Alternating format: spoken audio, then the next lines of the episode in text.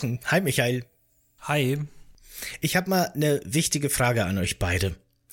Stellt euch mal vor, ihr dürftet euch ein Entwicklungsstudio aussuchen, eine Franchise und ein Genre. Welches Spiel würdet ihr für euch entwickeln lassen? Entwick Moment, äh, Entwickler, Franchise und Genre. Genau, darf, dürft ihr frei wählen. Ich kann gern mal den Anfang machen, dann könnt ihr noch überlegen. Äh, ja. Ich würde tatsächlich auch so ein bisschen passend zum heutigen Thema, nämlich ein Spiel aus der Fallout-Welt mir wünschen. Das fände ich ziemlich cool.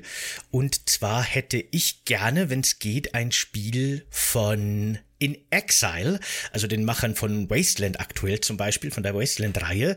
Und die sollten für mich gerne ein XCOM-Klon machen im Fallout-Universum. Quasi ein Fallout Tactics 2. Das wäre so ein bisschen so ein nischiges Traumspiel, das ich mir gerne zusammenbasteln lassen würde, wenn ich könnte.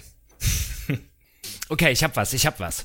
Mhm. Ähm, und mhm. zwar hätte ich gerne von CD Projekt Red ähm, den Witcher-Entwicklern hätte ich gerne ein neues beziehungsweise ein Reboot der Ultima-Serie.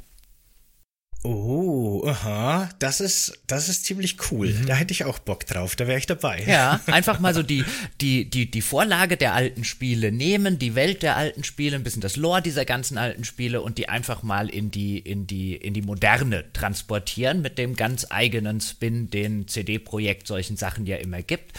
Das hätte ich sehr gerne.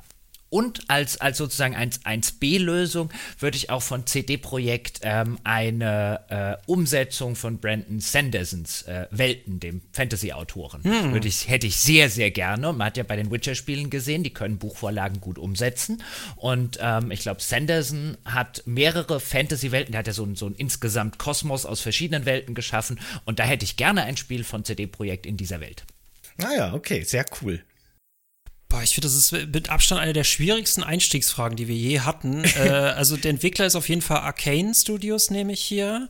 Und ich hätte gern von denen Strategiespiel, ich hätte gern von denen Stealth-Spiel. Und ich glaube, ein Adventure. Ich, ich möchte einfach mal, dass die was Neues ausprobieren. Ne? Ich, ich liebe deren Spiele, aber ich möchte einfach, dass sie mal quer durch die Bank jedes Genre ausprobieren. Und sei es auch ein Rennspiel, das würde ich alles von denen spielen. Aber alles in einem jetzt? Nee. Oder alles Spiele. in einem, genau. Ach so, Eigentlich doch. alles einzeln und dann alles zusammen. Ich genau. möchte eine Katze und die soll bellen. und eine, eine Franchise hast du nicht, die du drauf klatschen willst noch? Nee, Bioshock vielleicht. Oder ein Bioshock-Rennspiel. ja, das genau. würde ich feiern, das würde ich echt feiern, ja. Mhm. Sehr cool. Warum nicht? Ein, ein Bioshock-Rennspiel von den Arcane Studios. Genau. Die sind jetzt ja nicht sonderlich berühmt dafür, dass sich ihre Spiele fantastisch gut verkaufen, aber Michael hat jetzt definitiv, jetzt definitiv, äh, äh Michaels Spiel wäre definitiv ihr, glaube ich, schwächst verkauftes. ich würde es Ich würde es Ich meine, gut. So ein, so ein Fundraiser mit Big Daddy oder so, wer weiß, ja, ob, ob das nicht geht. Sehr schön. Ich glaube nämlich, ich habe die Frage mir deswegen ausgesucht, weil ich glaube, so ein bisschen ist dieser Wunsch nämlich am Release-Tag von Fallout New Vegas für einige Oldschool Fallout-Fans in Erfüllung gegangen. Könnte ich mir zumindest vorstellen. Äh, kurz zur Erklärung. Na, wahrscheinlich dürfte Fallout New Vegas den meisten von euch da draußen ein Begriff sein, aber falls ihr damit nichts anfangen könnt, dabei handelt es sich im Grunde um ein First-Person-Rollenspiel mit Shooter-Elementen. Äh, es spielt in einer postapokalyptischen Welt und wurde gepublished von den damaligen schon Fallout-Rechteinhabern Bethesda, aber entwickelt von Obsidian Entertainment. Und Obsidian Entertainment kennt man ja als echte Rollenspiel-Veteranen im Grunde. Die haben unter anderem äh, KOTOR 2 gemacht, also Knights of the Old Republic und Neverwinter Nights und Pillars of Eternity und etwas aktueller The Outer Worlds zum Beispiel. Nicht Wilds, habe ich mir extra aufgeschrieben, weil ich bring's immer durcheinander. Und interessanterweise, das ist wirklich eine ganz interessante Geschichte, hat sich ja Obsidian aus Teilen vom Black Isle Studios äh, zusammengesetzt, nachdem die sich aufgelöst haben. Und die haben ja im Grunde die Fallout-Marke erfunden und auch die ersten beiden Teile entwickelt. Das heißt also für echte Fallout Oldschool Fans und mich eingeschlossen im Grunde fühlte sich Fallout New Vegas wirklich so ein bisschen so an, als würde nach Fallout 3, das ja von Bethesda war, die Marke so ein bisschen heimkehren wieder. Und das hat nicht nur deswegen, sondern auch aus inhaltlichen Gründen, denke ich mal, bei Fans bis heute einen recht hohen, ho einen hohen, genau, einen hohen äh, Stellenwert. Und das Spiel hat uns heute eben der Jochen mitgebracht, den ihr schon gehört habt. Jochen Gebauer bedarf eigentlich wahrscheinlich keiner Vorstellung mehr. Viele von euch kennen den wahrscheinlich aus seiner Zeit als Chefredakteur bei der GameStar oder eben aktuell als Co-Founder und Head of Operations. Das ist ein selbst ausgedachter Titel, Na, oder? Aber Brain of the, of the Operations. Oh, Entschuldigung. Ja, ganz wichtig. Brain so viel. Zeit muss sein. Natürlich ein oh, Selbstaus. Natürlich, wenn man schon seine eigene Firma gründet, die Podcast Imperium G äh, GBR nennt, dann wollten wir, André und ich natürlich auch eigene Titel und André ist der, ich glaube, General Manager of Awesome und ich bin das Brain of the Operation. Ganz äh, Bescheidenheit ist unsere Stärke. Ja, auf jeden Fall. Ähm, genau, und ich meine, euer Projekt The Pod gehört im Grunde zu den erfolgreichsten deutschsprachigen Videospiel-Podcasts überhaupt. Und das freut mich umso mehr, dass du heute bei uns auf unserer kleinen Indie-Bühne vorbeischaust. Hi Jochen. Hallo, danke für die Einladung.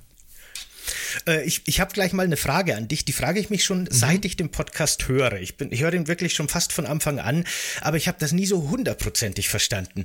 The Pod ist quasi das übergreifende Projekt, oder? Und Auf ein Bier heißen eigentlich nur eure Sonntagsfolgen, ne? Genau, wir haben angefangen ja damit, ähm, das Ganze noch äh, vor, vor vielen, vielen Jahren ähm, als Hobbyprojekt zu machen und der Podcast hieß Auf ein Bier. Und als wir dann gesagt haben, vor knapp sechs Jahren. Wir, wir versuchen das mal auf eine selbstständige Basis zu ziehen und hoffen, dass wir genug Leute äh, finden, die so ein, ein selbstfinanziertes, Publisher-unabhängiges ähm, Spielemedium oder Spielemagazin zum Hören, ob wir da genug finden, die das finanzieren würden. Da haben uns viele gesagt, so um Gottes Willen, nein, nein, nein, kriegt ihr eh nie zusammen. Ähm, ist dann ein bisschen anders gekommen und dann haben wir uns halt so einen Namen für das Gesamtprojekt überlegt. Durchaus damals auch so mit dem Hintergedanken, wir wussten ja noch nicht, wie weit sich un unser Projekt entwickelt, wo da irgendwo mal Ende der Fahnenstange bei äh, äh, Hörerinnen und Hörer oder Nutzeranzahlen sind. Und wir hatten damals so ein bisschen im Hinterkopf einen, einen so, sozusagen einen Gesamtnamen für das Gesamtprojekt, wo dann auf ein Bier der kostenlose Sonntagspodcast Bestandteil ist. Und dachten halt vielleicht auch so in die Richtung, naja, vielleicht erscheinen dann unter der Dachmarke sozusagen irgendwann ja auch ein paar andere Podcasts. Aber jetzt hat das mit dem, mit dem ganzen Spieleprojekt so gut funktioniert und funktioniert immer noch so gut, dass wir da halt quasi sämtliche unsere Energien drauf äh, äh, konzentrieren und aus dem ursprünglich vielleicht mal angedachten, hey, heißt du, man kann ja vielleicht irgendwann äh, ein Buch, Film und so weiter, Podcast irgendwie unter diese Dachmarke stellen, das hat sich nie so ganz realisiert. Sehr cool. Ich höre äh, The Pod, also sämtliche Projekte wirklich schon seit ganz frühen mhm. Zeiten. Als ich angefangen habe, den zu hören, habt ihr gerade so ein bisschen über eure Pläne geredet, demnächst auf Patreon zu gehen. Und das bestimmt schon, weiß ich nicht, sieben, acht Jahre her oder so. Kann das sein? Das sowas um den 2016 Dreh. im Sommer haben wir äh, laut überlegt, ob wir eben dieses Spielemagazin zum Hören ähm, mit, mit Abo-Gebühren finanziert und ausschließlich nutzerfinanziert, keine Werbung, schon gar keine Werbung von Spieleherstellern, über deren Sachen wir berichten. Das war, müsste im Sommer so Juli, Juni, August 2022, also vor äh, 2016 gewesen sein, also so ja sechs Jahre her. Sechs Jahre, mhm. Mhm, genau. Ja, also wenn ihr The Pod noch nicht kennt, wie gesagt, ne, die Auf ein Bier, die Sonntagsfolgen gibt kostenlos, dann hört auf jeden Fall rein. Kann ich wirklich sehr empfehlen. Bevor wir jetzt zum Thema Fallout New Vegas kommen, muss ich noch kurz die eigentlich zentrale Frage in unserem Podcast stellen. Welchen Kuchen habt ihr denn heute mitgebracht für dieses Thema? Wer will anfangen? immer hier, hier Learning, Learning aus vielen Jahren Podcasts, nie eine Frage in die Runde stellen, dann sind alle immer so höflich und wollen nicht antworten. Das musste ich auch hart, äh, hart lernen über viele, viele Jahre. Kann man Jahre. ja alles rausschneiden. Ja, natürlich, aber es macht ja nicht so viel Spaß. Ich fange jetzt einfach mal an. Ich bin jetzt Bitte. einfach so, ja, so dreist und so frech. Und zwar habe ich mir meinen Lieblingskuchen mitgebracht und das ist ganz profan ein Karottenkuchen bin ein großer Fan von Carrot Cakes, insbesondere wenn sie ähm, ein bisschen in die, in die englische Richtung gehen von der, von der Machart. Und dann habe ich einen Carrot Cake heute am Start aus der Bäckerei. Ja, cool. Warum nicht? Michael, wie sieht's bei dir aus? Ich bin ganz postapokalyptisch an die Sache rangegangen äh, und habe nämlich angefangen, unsere Küche zu looten und habe dann im Schrank etwas auch postapokalyptisch Passendes gefunden, nämlich eine Dose weiße Bohnen, die ich vor mir stehen habe. Da kann ich jetzt entweder den Inhalt kalt essen oder ich esse die ganze Dose mit, sofern ich ein Zünf wäre, denn dann könnte ich das auch noch mitnehmen und äh, wertvolle Rohstoffe mir einverleiben. Ich denke, das passt ganz gut zu Fallout New Vegas. Warum nicht? Für so postapokalyptische Settings sind Dosen immer gut, ne? Mhm. Warum nicht? Ich habe heute ganz zu Ehren unseres Gastes den Begriff Kuchen mal wieder ein bisschen weiter gedehnt und habe heute ein Bier dabei. Nämlich ein Augustiner Edelstoff, ein, ein bayerisches Helles, das trinke ich so privat, das ist so mein Standardbier. Und ich habe mir gedacht, damit es auch zum Thema passt, ist natürlich das Bier wenn man so will, so ein bisschen der Kuchen der Arbeiterschaft. Und wer repräsentiert so die Arbeiterklasse besser als unsere Hauptfigur in Fallout New Vegas, der Courier 6, im Grunde ein postapokalyptischer Paketbote oder eine Paketbotin, je nachdem. Und na, natürlich der insofern zu sein Ehren und äh, zu auf ein Bier ehren heute einfach ein Bier statt Kuchen. Ich habe auch ein Bier. Ich habe auch ein Bier. Wir nehmen ja um 19 Uhr auf und da habe ich mir jetzt auch eins aufgemacht und zwar habe ich ein Chiemseer Helles ähm, aus äh, Rosenheim. Das war zufällig im Angebot im örtlichen Getränke, beim örtlichen Getränkedealer. Normalerweise kaufe ich auch gerne das Augustiner, allerdings nicht so sehr das Edelstoff, das hat mir ein paar Prozente zu viel. Ähm, für den Fall, dass man mal mit einem Kumpel oder so versackt, das gibt am nächsten Tag bei mir fürchterliche Kopfschmerzen und deswegen habe ich normal das normale Augustiner, aber jetzt hatten sie ja das Chiemseer im Angebot und dann habe ich zugeschlagen und habe einfach gedacht, ich wusste, es kommt eine Kuchenfrage. Dann dachte ich, da bringst du dir auch einen Kuchen mit und dazu kannst du ein Bier trinken. Best of both worlds. Perfekt. Na dann Wieso Prost. Prost. So, Fallout New Vegas. Jochen, erstmal an dich die Frage, warum hast du dich für dieses Spiel entschieden, dass du uns Fallout New Vegas mitnimmst? Warum ist das für dich in irgendeiner Form ja anscheinend ein besonderes Spiel? Ja, ich habe so ein bisschen überlegt, also es gibt eine, gibt eine Liste von Spielen, bei denen ich jetzt sagen würde, dass die für mich und aus meiner Vita heraus ähm, so, so einen ganz besonderen Stellenwert besitzen. Ich habe auch überlegt, ob ich Ultima 7 mitbringen soll. Dann habe ich mir aber gedacht, mh, hm, vielleicht nicht ganz so weit in die Vergangenheit reisen, damit der ein oder andere Hörer oder Hörerin damit ein bisschen mehr auch noch anfangen kann. Und ähm, Fallout New Vegas habe ich mitgebracht, A, weil es eines meiner absoluten Lieblingsspiele ist, weil es mein Lieblings-Fallout ist. Und ja, ich habe Fallout 1 und 2 sehr, sehr, sehr ausgiebig gespielt. Gerade Fallout 2 ist ein absolut grandioses Spiel. Ich mag New Vegas noch ein bisschen mehr und auch, weil Fallout Fallout New Vegas viele Dinge gemacht hat, die wir heute in der äh, modernen Mainstream AAA-Welt so schon länger nicht mehr leider Gottes haben. Ja, es ist ja, ist ja kein Geheimnis, dass ich von Fallout 4 zum Beispiel relativ wenig halte und es für das schlechteste Fallout der gesamten Seriengeschichte, wenn man mal 76 ausklammern. Und gerade New Vegas macht so, so viele Sachen super, die zum Beispiel bei denen zum Beispiel, finde ich, Fallout 4 sehr versagt hat und von denen ich jetzt mir auch denke. Ich bin mal gespannt, was jetzt Bethesda zum Beispiel bei Starfield macht, ihrem nächsten großen Science-Fiction-Rollenspiel, das jetzt äh, im, in den ersten zwei Quartalen 2023 erscheinen soll. Und wenn ich halt so auf die, auf die modernen Open-World-Spiele, gerade Open-World-Rollenspiele gucke, dann finde ich es immer wieder befremdlich, wie häufig ich da sitze und sage, dieses, äh, dieses mittlerweile, was zwölf Jahre alte Fallout New Vegas 2010 müsste das erschienen sein. Ist das richtig? Du hast recherchiert? Oh, wirklich? Habe ich das? Hast du gesagt? Aber aus dem Bauch das müsste, auch das, 2010 das müsste 2010 tippen, gewesen mhm. sein. Und da guckst, ich gucke da so heute drauf und denke mir, das hat ein Spiel von 2010 so viel besser gemacht als viele, viele Spiele, die heute erscheinen. Insbesondere auch unter der gleichen, unter der gleichen Franchise. Und äh, ich finde, darüber kann man gar nicht oft genug reden. Sehe ich genauso, ja. dem kann ich mich auch anschließen. Ich habe ja auch die alten Fallout-Spiele schon sehr gerne gespielt. Ich war tatsächlich ein bisschen late to the party. Ich habe die nicht bei Release gespielt, sondern einige Jahre später. Das war tatsächlich schon relativ kurz vor Fallout 3 Release dann. Aber die haben mich trotzdem noch total begeistert. Und ich hätte tatsächlich bis vor ein paar Jahren noch gesagt, dass Fallout 2 mein Lieblings-Fallout ist. Habt jetzt aber die letzten Jahre für meinen Kanal alle am Stück nochmal komplett durchgespielt und so im direkten Vergleich muss ich sagen, Fallout New Vegas ist schon in vielerlei Hinsicht einfach. Auch wenn man so die, die Zeit, in der es erschienen ist, und es war tatsächlich 2010, ich habe nachgesehen, ich habe natürlich recherchiert, noch schnell live, äh, wirklich einfach das bessere Spiel. Ähm, einfach wirklich ein, ein sehr großartiges Spiel, dem kann ich mich anschließen. Ja, und es hat natürlich ein bisschen für so alte Fallout-Veteranen, ähm, hat es natürlich auch so ein bisschen den Charme, dass es äh, nach Fallout 3 ähm, das Ganze wieder zurück an die US-amerikanische äh, äh, Westküste zurückholt. Also jetzt nicht wirklich, wir spielen ja nicht am Meer, wie jetzt Fallout 2 zum Beispiel, ähm, wo wir dann am Schluss auch auf so einer Ölplattform unterwegs sind, die irgendwo draußen in der Bucht vor San Francisco aufgebaut ist, aber zumindest wieder von dem ganzen ähm, Setting und von der ganzen Atmosphäre und von dem ganzen äußeren Umfeld. Hier sind wir jetzt in der Wüste von Nevada unterwegs. Das ist halt näher dran an zum Beispiel diesem Kalifornien-Setting eines Fallout 2, während ich muss ganz ehrlich sagen, mit diesen Ostküsten-Settings, also Washington und dann später Boston, bin ich nie so recht warm geworden, weil die in der Postapokalypse irgendwie langweiliger, langweiliger wirken. Ich meine, da hast du es mit so einer Wüstengegend oder zumindest mit einem, mit einer, mit einer, in, in einer schon traditionell sehr warmen Gegend, hast du es auch ein bisschen, bisschen einfacher, finde ich, was die Visualisierung angeht. Und ich laufe immer noch so viel lieber durch die Wüste von Nevada in Fallout New Vegas, als ich das mit irgendeinem anderen Fallout mache. Gerade mit den, gerade mit den modernen. Hm.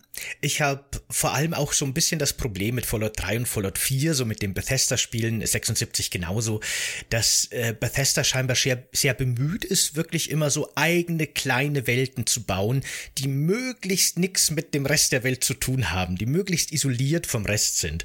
Das soll natürlich wahrscheinlich neue SpielerInnen äh, den Einstieg erleichtern und so weiter, damit man nicht irgendwie Vorkenntnisse aus Vorgängern braucht und so weiter. Das kennt man ja, ist ja auch nachvollziehbar. Aber in Fallout New Vegas habe ich da dagegen wirklich das Gefühl, nicht nur, weil es sich auf die ersten beiden Teile bezieht, sondern auch, weil man so viel Geschichten vom Rest der USA hört, von den verschiedenen Soldaten und Soldatinnen, die von der NCA stationiert sind, von den Legionären und auch von dem Gebiet, das die Legion unter ihrer, ihrer Kontrolle hat, so die großen Antagonisten im Spiel, äh, fühlt sich die ganze Welt einfach irgendwie viel komplexer und viel zusammenhängender an, als jetzt zum Beispiel im Fallout 4, wo sich wirklich die komplette Geschichte nur auf dieses Commonwealth konzentriert und man hat vielleicht mal ein, zwei Easter Eggs, ein, zwei Figuren, die man von früher kennt, aber das Thema bleibt schon sehr zentral unter dieser, unter dieser Glocke, die dieses Commonwealth umgibt.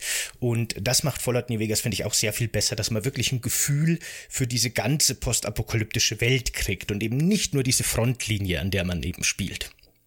Ganz genau. Und ähm, was es halt auch in de der Beziehung tut, ist, es verwebt diese ganz, diesen ganzen Hintergrund, vor dem es spielt, diese ganze ausgedachte Geschichte, was es pa passi passiert, nachdem die Bomben gefallen sind. Du hast schon äh, die Legion erwähnt, also äh, Caesars Legion. Da gab es dann einen, der ja, der so, so Nomadenstämme und Banditen ähm, äh, vereint hat unter so einer römischen, ähm, unter so einer Art römischen Ägide, sich selbst zu Caesar erklärt hat, der dann seine Legionäre hat, der das halt quasi auf diese historische, auf das historische Rom sozusagen bezogen hat, ähm, was dann auch gut funktioniert hat, weil das so gewissermaßen mit der ganzen Technik und mit, ähm, mit, den, mit der nicht vorhandenen teilweise Moral in einer solchen postapokalyptischen Welt, dann hast du die New California Republic, die so ein bisschen ähm, die, die Vereinigten Staaten nach dem, dem atomaren, äh, nach der atomaren Zerstörung sind, die versuchen für Ruhe und Ordnung zu sorgen. Und in all diese Fraktionen, die es da gibt und den Hintergrund, der, der wirklich schön ausgeleuchtet ist, ähm, da webt sich halt auch die Hauptgeschichte ein. Und wenn es ein Problem gibt, was Bethesda eigene Spiele eigentlich schon immer haben, egal ob sie Fallout heißen oder Skyrim, ist, dass sie in der Regel eine echt langweilige und, und nebensächliche äh, Hauptstory erzählen. Und bei Fallout New Vegas, auch wenn die eine Weile braucht, um in Gang zu kommen, die hat eine interessante Hauptstory, weil diese ganzen Fraktionen, die jetzt zum Beispiel, weißt du, wenn ich in Skyrim nehme, der 90%, 95% der Fraktionen, ob ich da jetzt in der Diebesgilde sind, Murder geht. Es spielt alles für die Hauptstory nicht den Hauch einer Rolle. Und äh, hier ist es halt, halt völlig anders, weil ich mich dann auch im Laufe der, der Hauptstory für eine dieser Fraktionen entscheiden muss. Oder, und das ist ein, ein anderer cooler Aspekt, der an Fallout New Vegas dran ist, an wie vielen Stellen ich einfach sagen kann, nee, ich mache das, wie ich will. Und dann gibt es tatsächlich den Weg, sozusagen die gesamte Macht in diesem Gebiet auch an mich selbst zu reißen, wenn ich das möchte. Mhm. Dieser Aspekt von den verschiedenen Fraktionen, von dem Krieg zwischen den Fraktionen, das ist eben wirklich in Fallout New Vegas, finde ich, eine ganz große Stärke, wie das inszeniert ist. Weil in fast jeder Nebenquest und in jedes Dorf, in das du kommst und mit jedem NPC, mit dem du sprichst, ist einfach dieser Konflikt Thema. Das bestimmt diese Gegend, diese Region, die Mojave-Wüste, das bestimmt das Leben von vielen NPCs. Da gibt's natürlich auch so diese kleinen Nebengeschichten und so weiter, ist ja klar. Aber immer ist dieser Konflikt NCA gegen Legion im Hintergrund. Das ist ganz zentral und das spürt man überall. Das ist wirklich gut gemacht, gerade im direkten Vergleich mit Fallout 4. Da hat man ja vier Fraktionen, die alle so gegeneinander im Clinch sind. Aber wenn man da so die Welt bereist und erkundet und Quests erledigt und mit den NPCs redet, hat man fast nie das Gefühl, dass dieser Konflikt die Leute irgendwie beeinflusst oder beeinträchtigt. Die leben ihr Leben und die Supermutanten am anderen Ende der Karte sind das größere Problem als jetzt hier dieser Krieg, der sich mhm. da irgendwie äh, auf brodelt, der gerade brodelt im Hintergrund. Und, genau, und nehmt nehm zum Beispiel so ein Beispiel, im, im Rahmen der Hauptquest, schon relativ früh im Spiel kommt man in ein Dorf, ähm, weil wir starten bei Fallout New Vegas nicht eben in Vegas, sondern unser erstes großes Ziel, wie in so einer Art kleinen Schnitzeljagd, die in den ersten Stunden gemacht wird, ist, wir müssen es erstmal bis nach New Vegas schaffen, wo wir dann überhaupt erst erfahren, was es mit dieser ganzen Geschichte und mit unserem Kurierdasein äh, auf sich hat und wieso wir am Anfang des Spiels von irgendeinem komischen Typen namens Benny niedergeschossen werden. Das löst sich also dann erst auf, sozusagen in, der ersten, in dem ersten großen, wir kommen erstmal bis Vegas und das sieht man dann teilweise auch nachts, wie wie im Hintergrund da die, die Türme und die Neonreklamen leuchten. Und ähm, es ist aber noch in weiter Ferne. Und einen der Zwischenstopps, die man automatisch dabei macht, ist in einer Stadt, die gerade von Caesars Legion dem Erdboden gleichgemacht wurde. Die haben alle in, in einer Art, ja, was heißt in einer Art, in einer, in einer sehr perfiden, blutrünstigen Lotterie, wie sie es genannt haben, haben sie nacheinander, äh, nach und nach die komplette Stadt, äh, ähm, Stadtbevölkerung umgebracht, an Kreuze geschlagen, wie halt die alten Römer. Ähm, und äh, nur den einen Sieger, den haben sie dann davonkommen lassen, dem zweiten haben sie wenigstens nur die Beine gebrochen. Das waren sozusagen die großen Gewinner dieser Lotterie. Und dann kommen wir dort halt hin und da begegnen wir da auch das erste Mal einem dieser Abgesandten, einem hohen Tier bei dieser Legion. Wir sehen mit eigenen Augen, was die mit der, mit der Stadt gemacht haben. Wir erfahren dann auch aus so optionalen Texten, die wir in der Stadt finden können, was das, äh, wie das alles zustande gekommen ist, dass der äh, Bürgermeister sich äh, da zu sehr ins Bett mit äh, der Legion gelegt hat und dann nicht wusste, mit wem er sich da ins Bett Bett liegt. Und allein so einen Moment, wenn ich da hinkomme und ich sehe schon von weitem, warte mal, da raucht's, das sieht irgendwie ein bisschen komisch aus, dann kommt mir ein Typ entgegengerannt, der laut jubelt, dass er ein Gewinner ist und ein Sieger und, äh, äh, und dann so, was geht denn hier ab? Und dann kommst du in die Stadt und dann siehst du die ersten Menschen, die an den Kreuzen hängen. Und so ein Moment, in dem, in dem dieser Konflikt der Spielwelt, wie du es schön gesagt hast, so dramatisch und drastisch einfach auf mich wirkt und ich mir das auch erstmal nur angucken kann, alleine über eben die, die Gestaltung in diesem Fall der Spielwelt, das fehlt mir zum Beispiel bei so vielen modernen Spielen völlig, wo es auch gerne mal über irgendwelche Konflikte und so weiter geredet wird, aber sehe ich die irgendwann, werden die in der Spielwelt fühlbar und greifbar, das macht Fallout New Vegas so klasse. Hm, absolut. Das ist ja wirklich im Fallout 4 beschränkt sich dieser Konflikt rein auf die Story-Mission, die Hauptquests. Und außerhalb von diesem Hauptquest ist er einfach faktisch nicht existent im Grunde.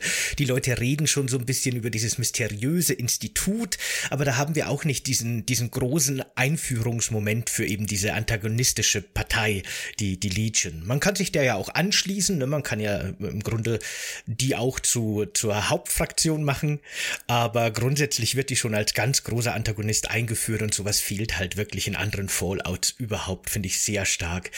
Äh, hast du eigentlich auch Fallout 3 gespielt? Bestimmt, aber äh, wie, wie findest du denn so den, den Schritt von Fallout 3 zu Fallout New Vegas, Jochen? Weil ich persönlich bin mit Fallout 3 leider überhaupt nicht warm geworden und ich kann nicht mal so hundertprozentig mit dem Finger drauf zeigen, warum eigentlich, während mich New Vegas eben aus genannten Gründen abgeholt hat. Also ich mag Fallout 3 sehr gerne, also viel, viel mehr als zum Beispiel Fallout 4. Fallout 3 hatte halt ein paar Probleme, wie ähm, äh, das hatte kein vernünftiges Shooter-Gameplay zum damaligen Zeitpunkt, also nicht zu vergleichen mit New Vegas und dann insbesondere mit Fallout 4. Allein was zum Beispiel Kimme und Kornschießen äh, ging nicht in der, in der Release-Version. Das kann man sich mittlerweile zurecht modden.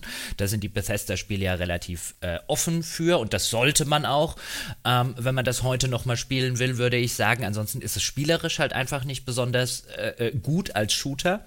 Und ähm, ich mag es aber, weil es sehr viele schöne, skurrile, abgefahrene kleine Geschichten in sich selbst erzählt und als das funktioniert ist. Wenn man, ich finde, wenn man bei Fallout 3 da wird es insbesondere deutlich, wenn man da irgendwie der Hauptstory folgt, die ist langweilig, die ist langatmig, ähm, die ist nicht besonders interessant. Sie hat ein paar Höhepunkte hier und da, aber unterm Strich ist das halt ein bisschen das, das Skyrim-Problem sozusagen oder das Problem, was Bethesda halt halt äh, schon, schon immer gerne mal hat, dass die Hauptstory halt einfach nicht besonders gut ist. Und äh, Fallout 3 hat aber im Gegensatz zu Fallout 4, finde ich, ähm, sehr viele schöne kleine Geschichten in sich selbst. Ob das die Stadt der ist, in der nur Kinder äh, leben und die mit 18 dann irgendwie aus der Stadt geschmissen werden, ob das die Republic namens Dave ist, in dem, äh, äh, wo, wo, wo Dave sozusagen, ein Mann namens Dave, sein eigenes kleines Dorf gegründet hat und alles irgendwie ähm, nach Dave benannt wurde. Und er wird auch alle paar Jahre wieder irgendwie zum neuen Dave, der Bürgermeister oder der, der Herrscher von Dave gewählt. Und dann kann man hingehen, kann die Wahl manipulieren, sodass jemand nicht, sodass eben nicht Dave ähm, der neue Chef dort ist und dann ist Dave sehr traurig. Dann gibt es eine Geschichte, wo sich zwei äh, Superhelden, also zwei Typen, die in Superheldenkostümen rumlaufen, sich gegenseitig beharken und die Stadt, in der sie das tun, denen gehen es dann mittlerweile mächtig auf den Keks und die sagen, guck doch bitte, dass die aufhören, hier bei uns diese Superheldenkacke irgendwie abzuziehen. Und das hast du relativ viel bei Fallout 3, so äh, irgendwas, wo du drüber stolperst und dann so eine eigene Kohle abgefahrene, manchmal auch ein bisschen alberne Geschichte erzählt wird. Das macht mir Fallout 4 viel, viel zu selten.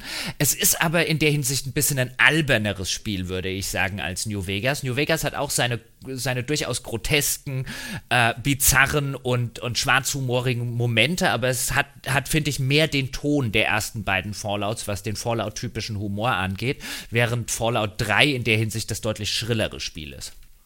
Äh, für mich persönlich, äh, Fallout New Vegas war mein erstes Fallout tatsächlich auf der PS3, wirklich sehr, sehr schlecht adaptiert. Ich musste es dann später auf dem PC mal nachholen, um es halt wirklich auch wertschätzen zu können.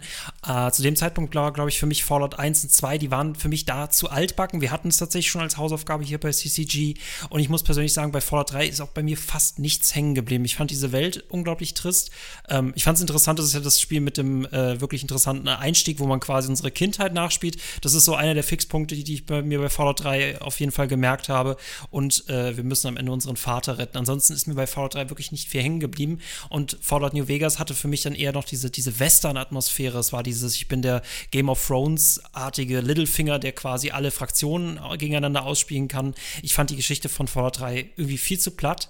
Und äh, bei Fallout 4 war es gefühlt noch schlimmer, weil einfach äh, sich nichts wirklich bedeutsam angefühlt hat. Da hast du mit deinen Leuten halt riesige Kreaturen besiegt, aber so letztendlich ja, dann kann ich nachher wieder an meiner Basis irgendwie weiterbauen oder den anderen, die anderen generischen Quests machen. Also Fallout New Vegas war mein erstes Fallout, Fallout New Vegas ist mein bestes Fallout und daran hat sich auch gefühlt während meiner Fallout-Karriere nichts geändert.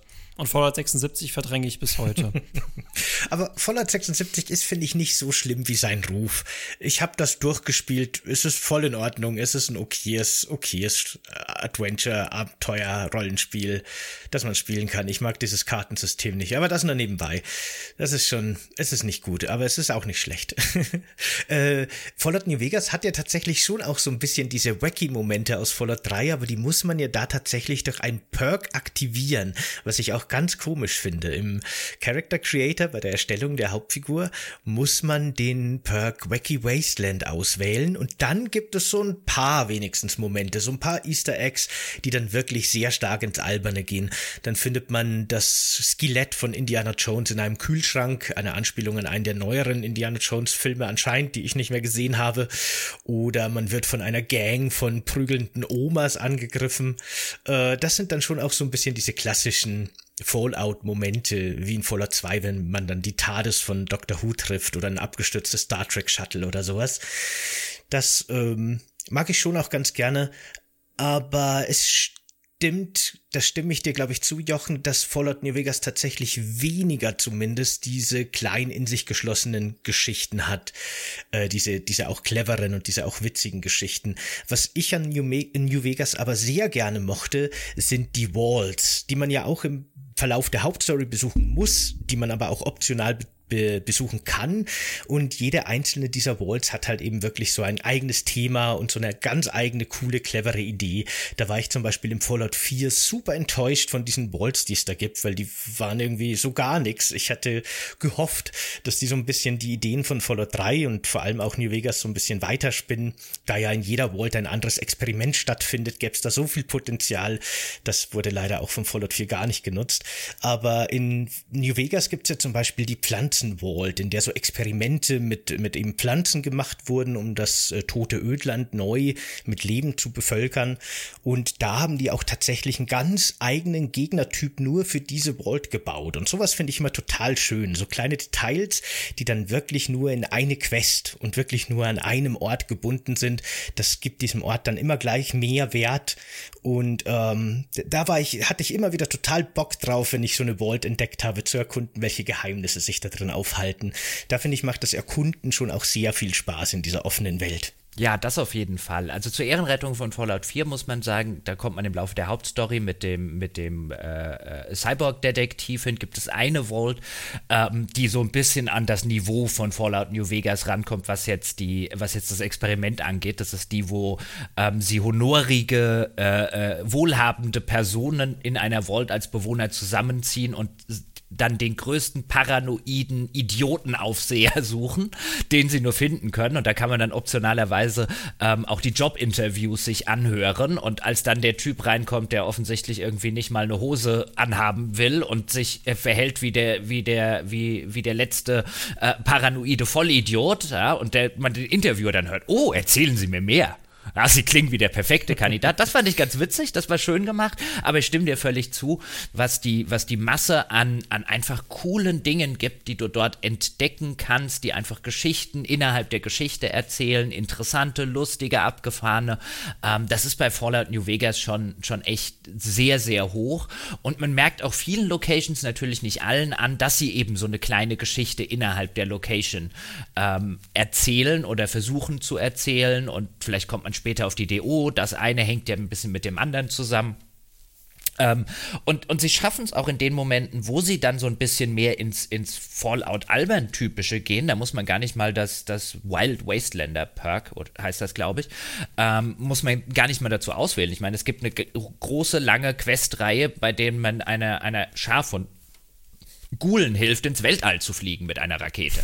Ja, oder es gibt, ähm, wenn man Boone, ähm, einen, der, einen der optionalen äh, äh, Mitstreiter, die man halt anheuern kann, äh, die man mitnehmen kann durch, die, durch das Wasteland, der, der ist Scharfschütze in einer kleinen Stadt, wo er, ähm, äh, wo es eine riesengroße Dinosaurier-Statue gibt, die früher mal als, vor, bevor die Bomben fielen, als äh, so Touristenattraktion war. Und dort hocken zwei Scharfschützen im Wechsel drin, weil sie von dort oben eine gute Aussicht haben, um eben die, die rumstreuenden äh, äh, Räuberbanden und Legionäre und so weiter, bevor die zu nahe kommen, können sie die von da oben mit einem gezielten Kopfschuss eben umlegen. Und dann alleine halt dieses, du guckst dahin, da ist diese riesengroße alberne Dinosaurierstatue und im Maul steht ein Scharfschütze. Das ist halt Fallout pur.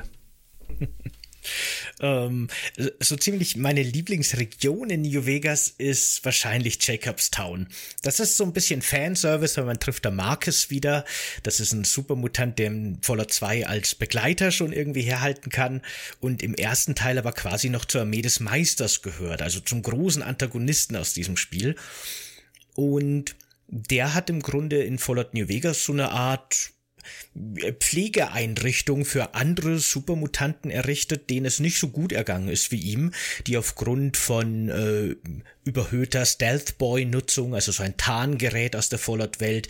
Die waren so die Elite des Meisters im ersten Teil und die sind im Grunde wahnsinnig geworden. Die leiden alle an Demenz oder sind schizophren, haben psychische Krankheiten entwickelt und der kümmert sich um die, hält die so ein bisschen von der Außenwelt fern, damit die keinen Blödsinn anrichten und keine Konflikte anzetteln, aber betreut die eben auch, damit die noch ein gutes Leben haben können. Und äh, ja, diese Region mag ich total gern. Marcus mag ich total gern. Die Begleiterin, äh, die man da kriegen kann. Lilly ist total großartig. Die ist im Grunde so ein großer, blauer, monströser Supermutant, die aber so die Kleidung von einer alten Frau anhat und einem auch immer so mit so, ja, Schätzchen und willst du noch irgendwie, aber halt mit so einer tiefen Supermutantenstimme anspricht.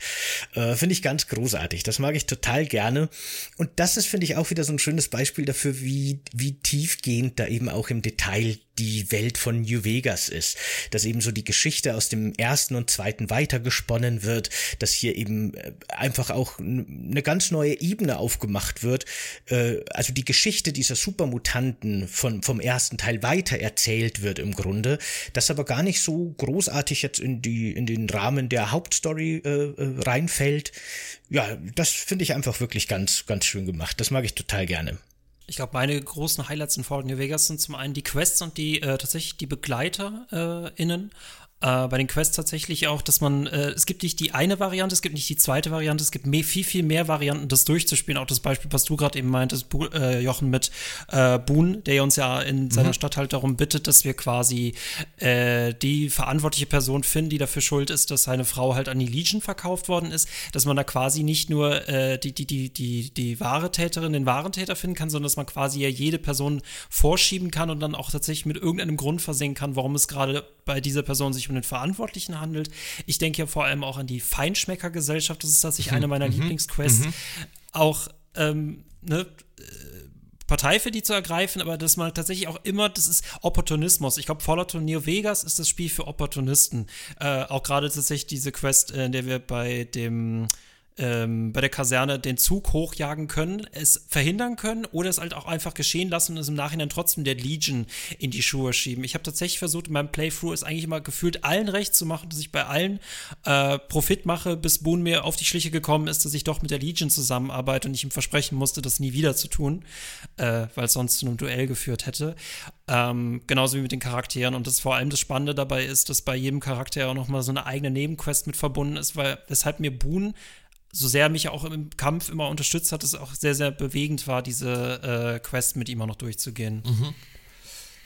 Und du hast halt, Ach, ja. ja, und du hast halt an so vielen Stellen hast du halt so, so nette kleine Momente, die dann auch so ein bisschen satirisch äh, funktionieren. Es gibt zum Beispiel ein Kraftwerk, das äh, wurde von der NCA übernommen, nachdem dort vorher die Brotherhood of Steel drin war, die ja auch bei Fallout ähm, in der Regel immer eine, eine recht prominente Rolle spielt. Von der haben sie das erobert. Und ähm, dann kriegst du halt so ein bisschen mit bei einer Quest, die dort passiert, dass die, dass die NCA in vielerlei Hinsicht halt ein bürokratisches Problem hat. Also ein typisches Problem, wie man es jetzt heute zum Beispiel auch äh, äh deutschen Behörden oder Regierungsstellen ähm, äh, nachsagt, ja, dass, dass die quasi auf der, auf der unteren Ebene ähm, vielleicht das ein oder andere Problem haben. Und dann treffen wir halt den, den, den Leiter dieses Kraftwerkes, ähm, den die NCA dort eingesetzt hat und stellen relativ schnell fest, dass der von nichts, auch keinen Toten und Blasen, keine Ahnung hat. Und der erzählt uns dann auch ganz nett, ja, mich gefragt, ob ich, äh, wie gut ich theoretische Physik verstehe. Ich habe ihnen gesagt, ich habe einen theoretischen Doktor in Physik. Sie haben gesagt, willkommen dabei. ja, und das ist halt natürlich auf diesen ganzen Bürokratieapparat der NCA und das ist halt wunderbar und von sowas wimmelt es in dem ganzen Spiel. Ah, ich habe schon wieder Lust loszulegen. Äh, da musste ich jetzt gerade an Witcher 3 denken. In dem DLC Blood and Wine gibt's ja da auch eine Quest, da haben sie wirklich den Passierschein A38 Sketch aus dem Asterix-Film quasi eins zu eins nachgebaut. Das fand ich auch sehr gut. Ja, aber das, was du vorher meintest, Michael, dass auch die, die Quests so viele unterschiedliche Lösungswege anbieten und sowas, das macht Fallout New Vegas wirklich ganz cool, also wirklich großartig, das gefällt mir auch gut, aber das kann auch zu Problemen führen. In meinem ersten Playthrough hatte ich nämlich echt die blöde Situation, dass ich den Großteil meines Spielverlaufes der Überzeugung war, ich helfe jetzt der NCA, weil, ne, das sind so die Guten und für meinen ersten Playthrough mache ich das. Hab's übrigens bis heute nie geschafft, dass ich es wirklich wirklich durchziehe, auf der Seite der Legion zu spielen, weil die einfach wirklich so schrecklich sind, aber das so nebenbei.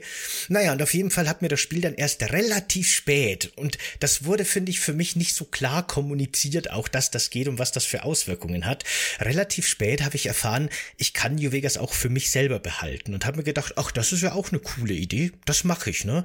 Hatte aber blöderweise quasi schon sämtliche Verbündete für die NCA gesammelt und jetzt äh, stand ich dann vor der großen Endschlacht und kam dann da in die blöde Situation, dass ich quasi auf Seiten der NCA losstürmen möchte, Richtung Legion und plötzlich drehen sich die ganzen NCA-Soldaten um und schießen auf mich und dann musste ich erst durch die durchbrechen, damit ich dann über den Damm flüchte, Richtung Legion, die auch auf mich schießen. Von beiden Seiten schießen alle auf mich, weil ich jetzt plötzlich der Feind bin, obwohl ich permanent mit der NCA zusammengearbeitet habe.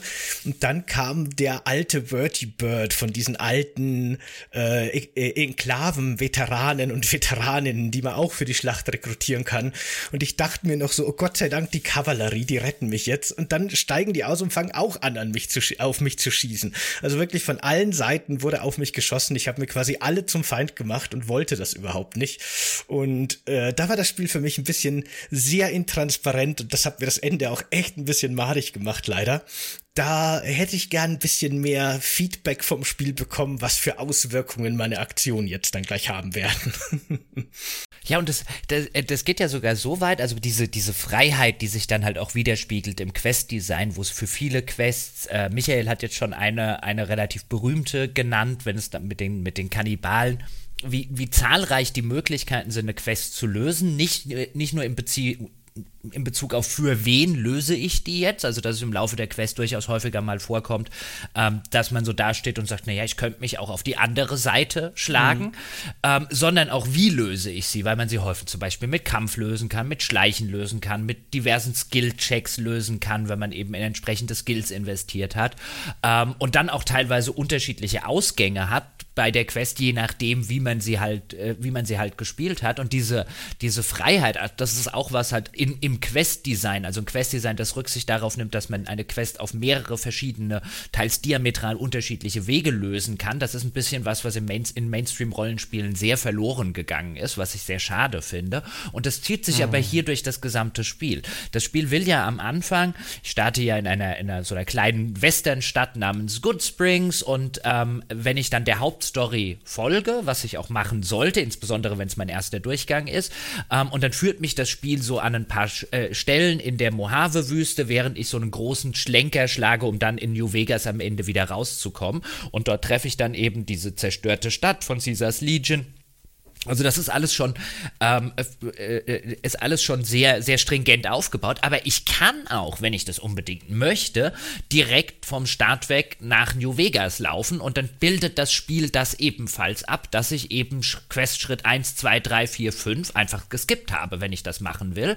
Das ist ein bisschen gefährlich, weil auf dem Weg Deathclaws lauern und die dich mit einem mhm. Schlag umhauen, aber es ist möglich äh, wenn man das machen will. Und ich finde das halt cool, weißt du, das Spiel geht nicht hin und sagt, ich mach dir den Weg dahin einfach nicht auf. Das wäre ja die einfachste äh, Lösung, sodass niemand kann dorthin laufen. Die müssen alle unseren Brotkrumen, unserer Schnitzeljagd folgen.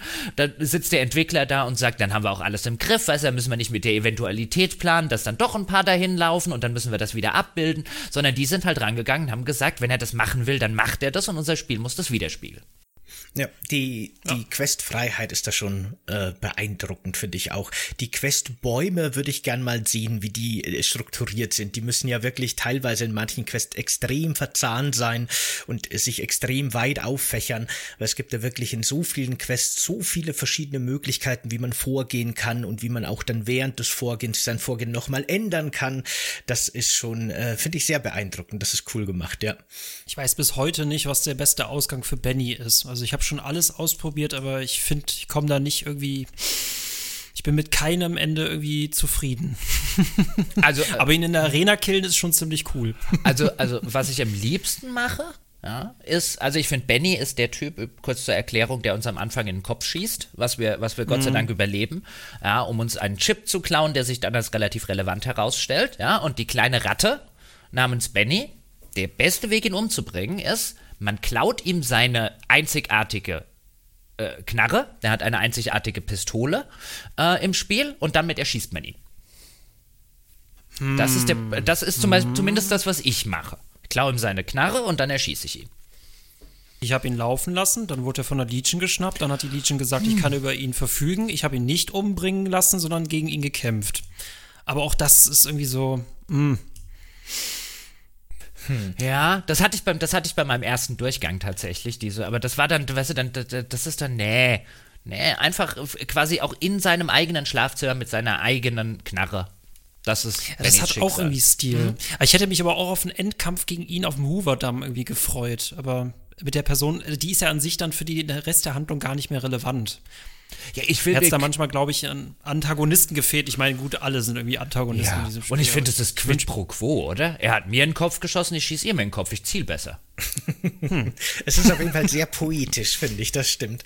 Die Waffe, die einen selbst ausgelöscht hat, im Grunde, wird dann zur Waffe gegen den, gegen den Mörder. Das finde ich ja auch so lustig. Ne? Wir reden jetzt hier über das Spiel wirklich in sehr hohen Tönen. Wir sind, glaube ich, alle der Meinung, dass es eines der besten äh, Rollenspiele überhaupt ist oder auf jeden Fall ein sehr gutes. Und dabei beginnt das Spiel eigentlich mit dem ältesten Videospiel-Rollenspiel-Trope aller Zeiten. Denn natürlich verliert unsere Hauptfigur erstmal ihr Gedächtnis und kann sich an nichts mehr erinnern und dann muss man quasi erst wieder nach und nach diese Welt neu kennenlernen und seine eigene Vergangenheit herausfinden. Das ist natürlich der älteste Videospiel-Story-Trick der Welt, der aber halt auch einfach ziemlich effektiv ist und funktioniert. Also, why not? Verlieren wir wirklich das Gedächtnis? Äh, soweit ich weiß schon. Wir müssen ja dann auch rausfinden, was wir da genau transportiert haben. Oder wussten wir das von Anfang an nicht? Nee, das wussten wir, wussten von Anfang an, glaube ich, nur, dass wir eben dies, dass wir so einen Chip transportieren und wir, wir, wir finden dann ja auch bei uns ähm, äh, die, die Anweisung sozusagen, die wir als Kurier gekriegt haben, bring diesen Chip zum Mr. House nach New Vegas. Ich bin tatsächlich der festen Überzeugung bis gerade gewesen, dass wir unser Gedächtnis verlieren, weil wir aber auch über die Vergangenheit unserer Figur im Grunde nichts wissen. Das wird auch nie thematisiert. Vielleicht wird das einfach nur ausgespart und unsere Figur verliert tatsächlich gar nicht wirklich das Gedächtnis. Also ich hatte, ich hatte nie den, ich hatte nie den Eindruck in zig durch, äh, Durchgängen, dass wir tatsächlich das Gedächtnis verlieren, sondern wir kommen eigentlich woanders her. Deswegen ist uns diese ganze Gegend dort auch fremd, werden dann direkt niedergeschossen ähm, und, und suchen dann den Typen, der uns niedergeschossen hat. Ja, und finden ja. dabei Wollen wir halt uns darauf einigen, dass es gar nichts zu vergessen gibt, weil wir sowieso so ein unbeschriebenes Platz sind. So könnte es sein. Vielleicht wirklich. Es kann echt sein. Ich habe es ja auch ganz oft schon durchgespielt. Es kann absolut gut sein, dass ich das einfach rein interpretiere, diesen Gedächtnisverlust und dass wir tatsächlich einfach eben ein relativ blanker Charakter sind und fertig. Gut möglich. Ja, in den, in den, genau. Aber in den Add-ons, also insbesondere im letzten Lonesome Road, dort kommt dann tatsächlich unsere Backstory Story mit einem anderen Kurier, der sich von uns verraten gefühlt hat, sehr zum Tragen. Und ich glaube, das ist dann der Moment, wo sie es vielleicht ein bisschen gerettkonnt haben, ähm, weil da natürlich dann relevant wird und wieso weiß ich davon nichts, was in meiner Vergangenheit passiert ist. Aber ich glaube, im Kontext des Hauptspiels haben wir halt einfach nur einen Schuss in den Kopf gekriegt. Ah ja, ja gut, okay. Hm. Man lernt doch nie aus. Über die DLCs, die wollte ich eh noch ansprechen. Ha habt ihr da alle gespielt oder kennt ihr alle? Mhm. Nein. Nein, weil was ich wirklich sehr empfehlen kann, falls ihr den nicht kennt, ist Old World Blues. Das ist einer der äh, DLCs für das Hauptspiel, die auch in ein neues Gebiet führen und äh, die eine neue Story einführen und so weiter. Und das ist für mich persönlich, finde ich, tatsächlich so der Höhepunkt der gesamten Fallout-Reihe, was das Writing und die Story angeht. Das finde ich so großartig und so lustig einfach geschrieben. Äh, ist auch ein sehr skurriler DLC, also ich glaube, das muss man mögen. Es wird hier schon ein bisschen bisschen absurd, aber hier spielen wir eben unsere Hauptfigur, ja, logischerweise, die aber in ein, äh, entführt wird im Grunde in ein neues Gebiet und aufwacht und feststellt, dass ihr eigenes Gehirn entfernt wurde. Und dieses Gehirn befindet sich nun irgendwo in diesem Gelände, wir wissen nicht wo, und wir haben im Grunde nur noch einen Empfänger in unserem Schädel und werden über unser Gehirn ferngesteuert und müssen es nun finden, damit wir dieses Gebiet wieder verlassen können. Und in diesem Gebiet treffen wir dann eben mehrere verrückt gewordene Wissenschaftler, die ihre Hirne wiederum in so Mr. Handy-artige, schwebende Roboter verpflanzt haben, die da so ein bisschen einen Superschurken, Superheldenkrieg in diesem Gebiet führen. Und in unserem Hauptquartier treffen wir viele verschiedene KI KIs, also Geräte mit künstlicher Intelligenz, mit dem wir reden können. Und dieses Ensemble an äh, Robotern, die uns da quasi begleiten und zur Verfügung stehen und helfen, sind einfach alle so großartig geschrieben und es macht so Spaß, mit denen zu reden. Da gibt es zum Beispiel Maggie.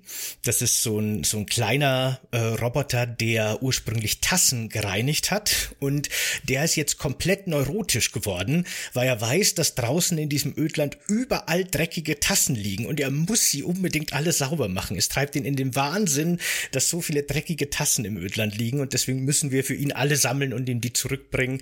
Oder es gibt einen Toaster, der heißt auch Toaster und der redet immer davon, wie er davon träumt, dass er die Welt in seinen inneren Flammen verbrennen will und jeder einzelne von diesen Haushaltsgegenständen, Schrägstrich Robotern, ist einfach wirklich so eine großartige Figur. Ich finde die alle wirklich ganz toll. Also Old World Blues kann ich sehr, sehr empfehlen, wenn man die noch nicht kennt. Ich liebe ja äh, Dead Money. Mhm. Habt ihr den, mhm. einer von euch den gespielt? Der ist auch sehr cool, ist das ja. mit Sierra äh, Madre? Genau, im Sierra Hotel? Madre Casino und Hotel. Ähm, der hat nicht unbedingt den besten Leumund, weil er viel von dem rausnimmt, was Fallout New Vegas sonst so als Kern-Gameplay-Elemente hat. Also es gibt relativ wenig zu erkunden. Die ganze äh, so äh, es gibt sehr, sehr viele Fallen, die dann gerade im ersten Teil des DLCs, wo man dann unter Zeitdruck ähm, irgendwie den Auslöser der Falle finden muss, sonst ist man hin, man äh, äh, verliert all seine Gegenstände, wenn man dort reinkommt, man hat über lange Zeiten des Spiels hat man überhaupt keine Schusswaffe zur Verfügung, es gibt Gegner und die sind sehr stark, ähm, vor denen läuft man lieber, äh, zumindest am Anfang davon, also das Ganze hat schon eine sehr klaustrophobische, ähm, man möchte so aus moderner Perspektive würde man sagen, dass sie da so ein bisschen so ins Survival-Horror-Genre Genre reingehen, was das Gameplay des Ganzen betrifft. Aber es erzählt einfach eine fantastische Geschichte und es hat so einen tollen Abschluss, ähm, wenn man dann den Schatz des Sierra Madre Casinos äh, findet und feststellt, dass wenn man ihn mitnehmen will, man stirbt.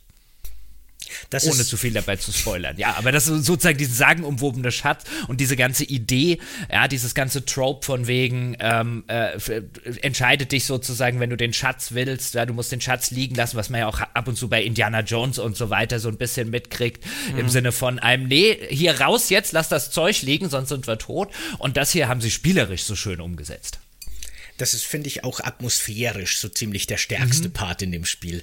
Ähm, wie du schon beschrieben hast, man ist am Anfang vor allem so in dem Bereich um dieses Casino herum unterwegs, überall dichter Nebel und eben dieses Geistervolk, unsterbliche Kreaturen, die dann auch wirklich, die kann man, glaube ich, nur besiegen, wenn man ihnen Körperteile abtrennt, wenn ich mich recht erinnere. Und äh, soweit ich weiß, atmen die dann trotzdem noch weiter, wenn die schon besiegt am Boden liegen. Also das sind wirklich so unsterbliche, mysteriöse Kreaturen.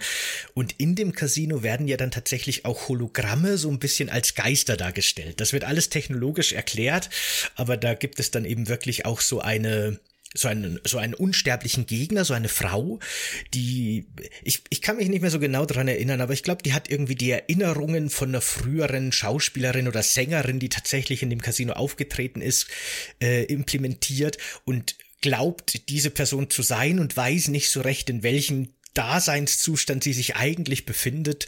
Und das ist so eine Schleichpassage und man muss quasi immer an dieser Frau vorbeischleichen, weil wenn sie einem erwischt, ist man instant tot. Aber die kann eben nur dahin, wo holographische Emitter sind und so weiter. Das ist alles sehr atmosphärisch, sehr cool gemacht. Das ist schon auch ein, ein Highlight, das stimmt. Mhm. Oder es gibt diesen, diesen äh, Supermutanten äh, namens Dog, also das englische für, Wort für Hund, mhm. ähm, der, der zwei Persönlichkeiten hat. Diese Dog-Persönlichkeit, wo er halt von dem, äh, sozusagen von dem Chef des Casinos, um es ein bisschen nebulös zu formulieren, damit wir hier nicht zu viel verraten, von dem wird er halt mehr oder weniger in dieser Dog-Persönlichkeit gesteuert. Es gibt aber noch die God- Persönlichkeit, also das englische Wort für äh, Gott oder halt auch umgedreht Dog rückwärts gelesen gleich Gott. Und diese Gott-Persönlichkeit, die versucht, ähm, so ein bisschen den, den Charakter halt zu befreien von den, von den Zwängen ähm, so des Meisters gewissermaßen. Und dann können wir im Laufe dieses äh, des, des, des DLCs ähm, können wir dann Stimmen zum Beispiel von diesem Father Elijah, wie er heißt, finden und andere Stimmrekorder. Und dann können wir sozusagen die auf Wunsch hin und her switchen. Wollen wir den Dog oder wollen wir den God? Und durch eine, durch so eine äh, Audioaufnahme wird halt gewissermaßen ges switcht zwischen diesen beiden Persönlichkeiten, wenn er eine gewisse Stimme hört. Und das sind einfach so viele geile Ideen in diesem Spiel. Mhm. Ah. Ja, das finde ich auch total super. So ein bisschen dieses freudsche S über Ich-Konflikt, der da mhm. mit dieser Figur einhergeht, den äh, mochte ich auch sehr gern. Einer meiner Lieblingsbegleiter. Schade, dass der wirklich an diesen DLC gekoppelt ist. Den darf man ja leider nicht mitnehmen dann ins Hauptspiel. Aber der ist schon sehr, sehr super. Mag ich auch sehr gerne. Ja, Gibt's von eurer Seite zu Fallout New Vegas noch was zu sagen, was ihr dringend loswerden möchtet? Habt ihr noch Stichpunkte auf eurem Zettel, die unbedingt noch raus müssen? Ich will Fallout New Vegas 2 haben. Oh ja. Genau. Bitte. Das wäre nämlich die Frage, Bitte. die ich jetzt noch in den Raum gestellt hätte. Glaubt ihr, jetzt wo ja quasi, witzigerweise, wirklich so gut wie alle Personen über die verschiedensten Firmen, die irgendwas mit Fallout zu tun hatten und auch die Lizenz jetzt bei Microsoft gelandet sind, dass wir vielleicht in nicht allzu ferner Zukunft einen, ich sag mal, Fallout New Vegas 2, aber ich meine damit ein Obsidian Fallout bekommen wieder, das vielleicht auch ganz woanders spielt, nicht in New Vegas, aber wieder eins der, der Gründungsväter von Fallout quasi vereint unter neuem Schirmherr. Ich find's nämlich gut. Was glaubst du, Jochen? Ich zweifle leider daran und zwar aus, ähm, aus, aus wegen äußerlichen Rahmenbedingungen. Äh, du hast ja völlig recht. Also ich meine, Bethesda gehört ja mittlerweile zu Microsoft, auch Obsidian gehört mittlerweile zu äh, Microsoft. Also es äh, wird, wird halt kein Problem mehr mit der Lizenz des Ganzen sein, weil da würde ich sagen, das war ja eh schon eine Ausnahme, dass ein großer Studio, großer Entwickler, Publisher wie damals Bethesda einfach eine eigene Lizenz rausgibt an einen externen äh, Entwickler Entwickler und sagt, entwickel mal ein Spiel in unserem Universum. Ähm, das kommt ja eher selten vor. Äh, jetzt wäre das Problem sozusagen gelöst. Alleine, ich glaube nicht, dass Obsidian heutzutage, ich meine, 2010 kam Fallout New Vegas raus und die haben sich damals schon kolossal übernommen mit dem Ding. Ähm, das, das, das, das war ja zu Release ein Bug-Desaster vor dem Herrn und auch heute noch sieht man an vielen Stellen, dass, das, dass die nicht mal ansatzweise die Zeit hatten, das Ding wirklich noch so richtig fertig zu entwickeln. Ich meine, für all die coolen Sachen, die drinstecken, sind wahrscheinlich genauso viele coole Sachen äh, nicht umgesetzt worden. Da gibt es ganze, ganze ähm, Areale in dem Spiel, die mehr oder weniger leer sind, wo man halt weiß, okay, da war halt, da muss halt irgendwann der Cut gemacht werden. Also sie haben sich damals, als, als Spiele noch wesentlich günstiger zu machen waren, als das heute ist, haben sie sich schon damals beinahe verhoben daran.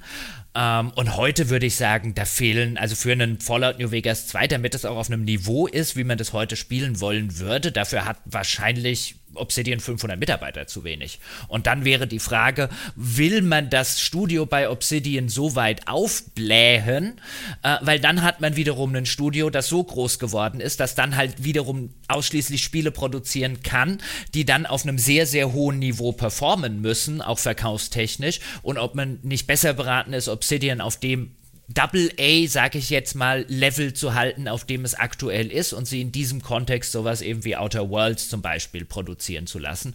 Ich würde dazu tendieren, dass Microsoft Letzteres tut und nicht hingeht und sagt, wir, wir machen jetzt aus Obsidian eine AAA-Entwicklungsstudio, äh, weil ich glaube, das steckt auch nicht in der DNA von Obsidian drin. Ich glaube, da wird man was kaputt machen. Hm. Ich glaube, theoretisch wäre es natürlich wieder möglich, ähnlich wie schon bei Fallout New Vegas, dass es so ein bisschen mit dem Fallout 3 Baukasten erstellt wurde, dass man sich hier einfach wieder die Fallout 4 Engine nimmt oder vielleicht die so ein bisschen aufgebohrte Version jetzt für Starfield und vielleicht auch viele Assets und viele Elemente aus Fallout 4 wiederverwerten könnte. Das wird natürlich so ein bisschen den Arbeitsprozess vereinfachen. Aber weil du schon genannt hast, die Outer Worlds war für mich auch so ein bisschen der Punkt, wo ich mir dachte, na, vielleicht vielleicht klappt das gar nicht mehr so gut. Vielleicht wird einfach ein Projekt dieser Größe von Obsidian auch leider einfach nicht mehr gut. Äh, laut Jeff Grubb ähm, gibt es ja tatsächlich intern Gespräche aktuell, ob sowas möglich wäre. Und auch der Obsidian-Chef hat ja scheinbar schon irgendwie klargestellt, dass er das theoretisch gerne machen würde, ein neues Fallout. Aber ob die Fallout New Vegas Qualität überhaupt wieder erreichen könnten, ist halt schon auch ein, ein fragliches Thema das, ähm, da bin ich auch leider sehr skeptisch. Aber ja, und du bringst einen guten Punkt rein, weil Outer Worlds, wenn man sich das anschaut, dann sieht man, was Obsidian mit ihrem aktuellen Stand und mit ihrem Mitarbeiterzahl und so weiter, was die momentan auch rein von der technischen Natur her stemmen können. Das ist ja zum Beispiel kein Open-World-Spiel, finde ich, find ich alles auch gar nicht schlimm und ich bin jetzt kein Fan von Outer Worlds, aber das hat andere Gründe. Aber wenn, wenn du das neben ein Fallout 4 legst, ähm, zum Beispiel, dann sind das halt, ist das halt ein anderer, eine andere Galaxie bei Fallout 4 von Entwicklungsaufwand und ähm, bei dem Outer Worlds sieht man halt, ähm, dass die im Jahr, also das kam jetzt ja vor zwei Jahren oder so raus, ähm, aber dass die im heutigen äh, in der, in der heutigen Entwicklungsumgebung mit Entwicklungskosten, Budgets und so weiter, was die produzieren können, ist so ein Double-A-Spiel. Äh, und ähm, ich weiß nicht, ob jemand ein Fallout New Vegas 2 haben wollen würde, das am Ende so aussieht wie die wie Outer Worlds. Also da gibt es bestimmt ein paar mich eingeschlossen, die sagen, dann nehme ich das trotzdem, aber ich glaube, das ist halt nicht das, was man dann sozusagen unter der Marke Fallout vermarkten wollen würde.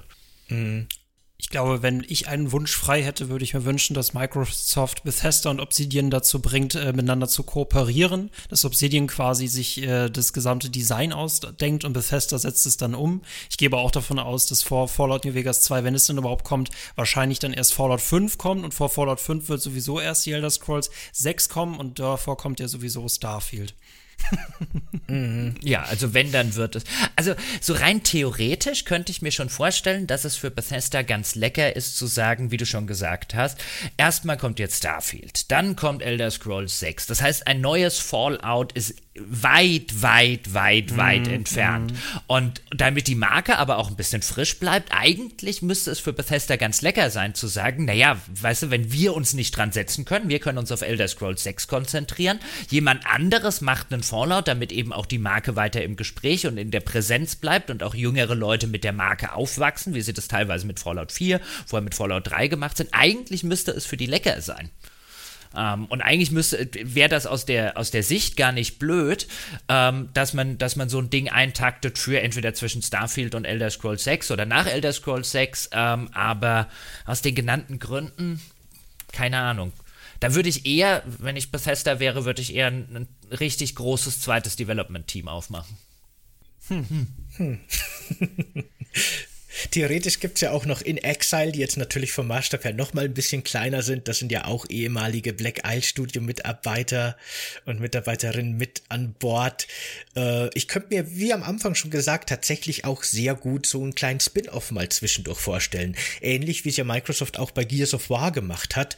Da haben sie ja auch ein XCOM-artiges äh, Gears-Spiel, also Spiel im Gears of War-Universum gemacht zur Überbrückung zwischen den großen Spielen. Und äh, da könnte man jetzt, finde ich, mit Microsoft Power mehr in, mit dieser Lizenz anfangen oder überhaupt mit diesen Lizenzen, die sie jetzt zusammengekauft haben und da vielleicht nicht mehr so sehr in einzelne Studios und einzelne äh, große Projekte denken. Aber keine Ahnung, ob das Langzeit geplant ist. Für den Game Pass wird sich natürlich anbieten, dass man auch viele vielleicht kleinere Spiele mit, mit bekannten Marken macht. Ob das dann den Marken allerdings unbedingt immer zuträglich ist, ist natürlich nochmal ein anderes Thema. Aber da bin ich auf jeden Fall gespannt, was sich da noch entwickelt und ob sich da vielleicht noch was entwickeln könnte. Jo, gut. Krieg bleibt immer gleich. genau. Dann würde ich sagen, wenn es von eurer Seite nichts mehr gibt, machen wir für heute Schluss, oder? Also ich habe jetzt nichts mehr auf dem Zettel stehen, aber ich könnte vier Stunden lang über Fallout New Vegas schwärmen. Insofern ähm, ist das aber, glaube ich, auch gar kein schlechter Punkt, um den Sack zuzumachen. Genau, wir haben immer, immer halt so ein bisschen unsere Ein-Stunden-Marke. Deswegen, genau, an der Stelle. Na gut, Leute, dann würde ich sagen, äh, vielen Dank, Jochen, dass du heute dabei warst und uns Fallout New Vegas mitgebracht hast. Hat mich sehr gefreut, dass wir über das Spiel reden durften und dass du bei uns warst. Äh, wirklich sehr cool. Vielen Dank nochmal. Danke für die Einladung. Und an alle da draußen möchte ich sagen, dass ihr diesen postapokalyptisch verstrahlten Podcast nicht nur auf YouTube sehen und hören könnt, wo ihr uns gerne auch ein Like und ein Abo dalassen könnt und natürlich auch in den Kommentaren eure Meinung zu Fallout New Vegas, der Fallout Welt insgesamt und diesem Podcast dalassen könnt, sondern ihr könnt diesen Podcast natürlich auch über den RSS-Feed auf den Empfangsgeräten eures Vertrauens hören, egal ob äh, iTunes oder Spotify Spotify oder welche anderen Podcast-Programme es da draußen noch so gibt. Auch dort freuen wir uns natürlich sehr über eine 5-Sterne-Bewertung oder die bestmögliche Bewertung, je nachdem, je nach Bewertungssystem. Und auch da könnt ihr uns gerne, wenn es das System erlaubt, eine Nachricht dalassen. Jo, vielen Dank fürs Zuhören und bis zum nächsten Mal. Macht's gut. Ciao. Ciao.